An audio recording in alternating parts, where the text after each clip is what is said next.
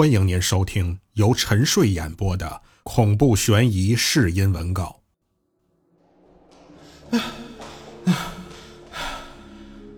打开这扇门，我们就能出去了吗？自从进到这个墓室里，他们一行人遇到了重重机关，人员也折损的厉害。走到这扇青铜门前，已经只剩白鹿和队长胡森两人了。好不容易快见到了曙光，他理应如释重负。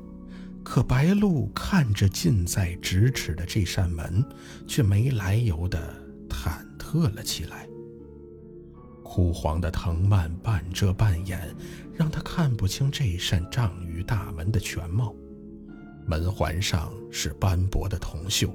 锁孔倒是光洁如新。他往前走了两步，又小心翼翼地碰了碰上面的藤条，那根藤条就从中间断开了，露出了门上的几个小篆刻字。锈迹很重，他努力地辨认着。呃，这是邪幻。他聚精会神地看着。身子却越来越靠近铜门，手也随着自己慢慢地拨开其他的藤条，可肩膀忽然一沉，吓了他一跳。转头发现，原来是队长胡森，长长的吁了一口气，又有些惊喜地向胡森传达自己的发现：“啊，啊，队长，你吓死我了！哎，快看！”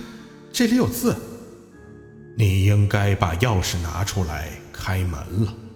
胡森却好像什么都没有听到似的，神色如常地提醒他：“哎，可是胡队，我我觉得这个应该挺重要的吧？”白鹿指着露出来的刻字说道。这一次，胡森直接把他正在比划的右手捉了回来，并拿出了他放在双肩背包里的钥匙，放进了这只手掌心。他用不容置疑的语气说道：“我说，我们应该开门了。”他的手好滑，滑到有些黏腻。白鹿忽然意识到，他借着胡森抓住他手的机会，用力摁了摁，发现还很软，像海绵的那种，一旦被摁下去，要很久才会恢复原样。人的手会这样吗？大约是意识到白鹿有些迟疑，胡森解释着说：“我们应该抓紧时间了，不是吗？”可是胡队从来不是一个会解释的人，他心里的忐忑继续加深，忍不住吞了口唾沫，不动声色地观察胡森，发现在这样昏暗的环境下，他的瞳孔却很小，甚至有一点细长。他几乎可以肯定，这不可能是胡队。什么时候的事儿？过绝桥，看重石，甚至是刚进墓的那会儿。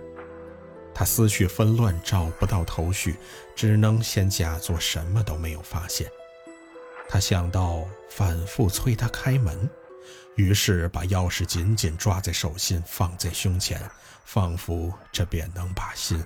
放进肚子里。他假装与胡队商量着：“我我觉得我们最好先把这些刻字搞清楚啊。”可白鹿发现，听到这话后，胡森的瞳孔又变细了，一副很不高兴的样子。他心如擂鼓，语速也忍不住加快：“啊，这这，我我我觉得这这很重要，这这这一一定很重要的。”他眯起眼睛，神色莫测地注视着白鹿，而白鹿则用沉默表示自己的决心。不一会儿，他微微翘起嘴角，食指竖在嘴唇前，示意白鹿噤声。你听啊，那群蝙蝠又在闹。你再不开门。你是想死在这儿吗？白鹿一时分不清，他到底是在说蝙蝠想要他死，还是胡森想要他死。